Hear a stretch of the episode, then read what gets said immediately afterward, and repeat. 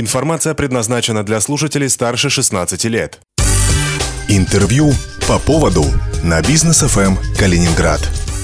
В студии Юлия Бородина. Здравствуйте. Сегодня в программе интервью по поводу художественный руководитель драмтеатра Михаил Андреев. Михаил Анатольевич, здравствуйте. Да, здравствуйте.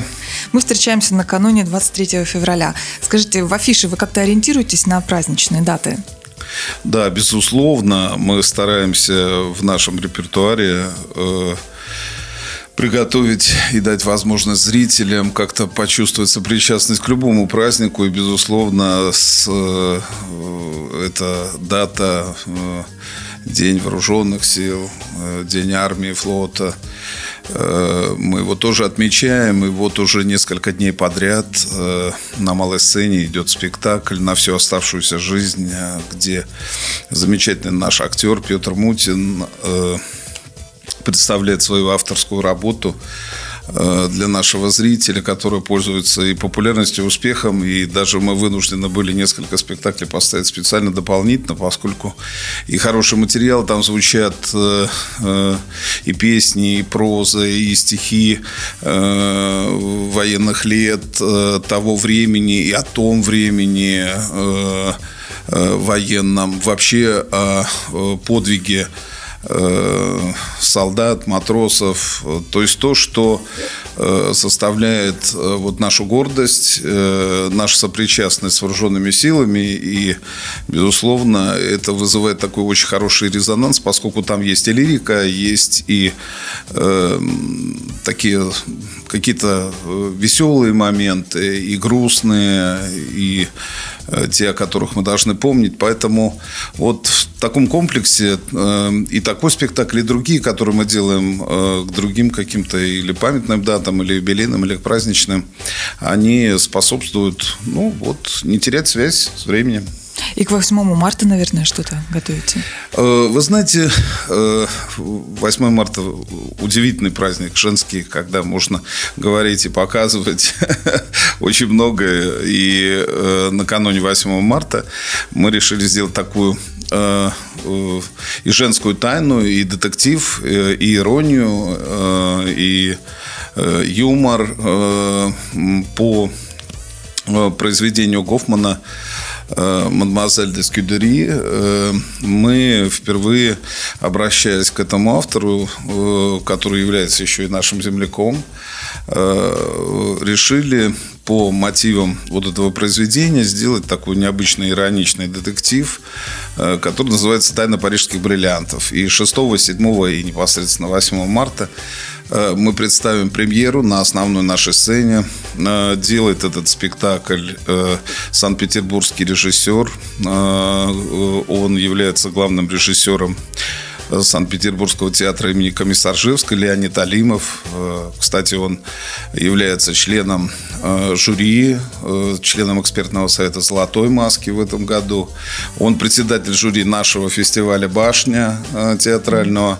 Поэтому мы очень рассчитываем, что вот эта совместная работа, безусловно, вызовет такой же живой интерес не только у женщин, э, но у всех, э, поскольку речь идет о совершенно необычных событиях, которые происходили э, еще в 18 веке в Париже. И вот раскрыть женские характеры и раскрыть все то, что происходило тогда, но в то же время связать с нашим временем. Вот такая сложная задача, которую попытаемся вместе и решить, и создать э, для зрителей такой новый совершенно, э, как мы говорим, вкусный спектакль.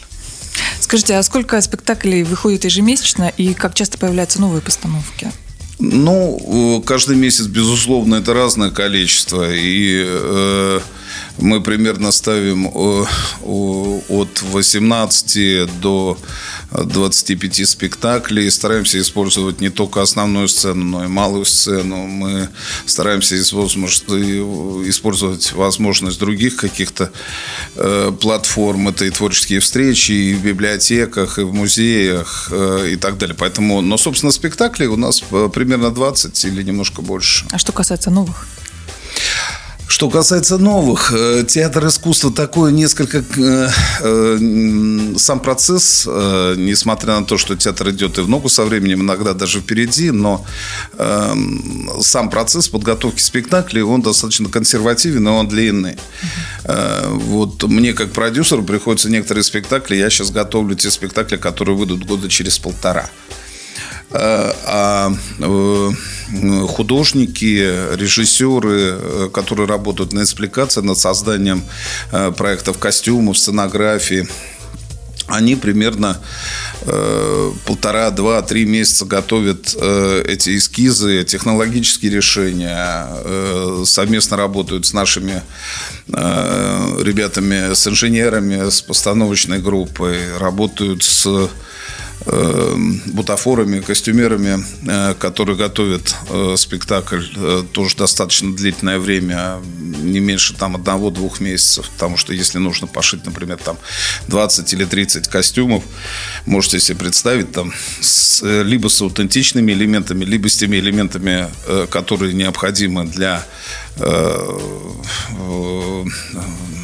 актера, чтобы ему было удобно играть, э, э, они, безусловно, готовятся не так быстро.